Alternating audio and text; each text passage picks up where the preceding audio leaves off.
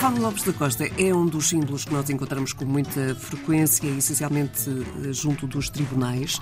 Estamos hoje a dedicar este almanac do ouvido à balança e à justiça. A balança, que é o símbolo da justiça e em muitas culturas representa a imagem até da jurisdição, da justiça terrena, representada e é normalmente representada com os olhos vendados para significar que não se deixa influenciar durante a avaliação.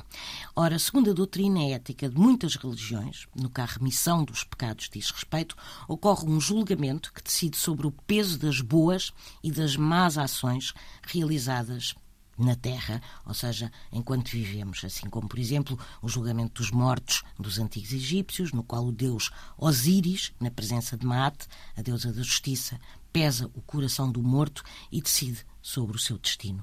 O ato de pesar as ações terrenas encontra-se presente também nos julgamentos do além dos antigos persas e também, por exemplo, dos tibetanos. Já no mundo das superstições e durante a Idade Média, a balança foi usada de forma bastante irracional para identificar bruxos e bruxas. O que é que se fazia? Colocava-se num dos pratos da balança a Bíblia e do outro lado a pessoa suspeita de praticar atos de bruxaria. Se o suspeito pesasse menos do que a Bíblia, do que a Bíblia era considerado inocente. O contrário era considerado culpado. Como é óbvio, com este método ninguém escapava e eram todos bruxos. Uhum. E, portanto, esta balança servia pouco de justiça.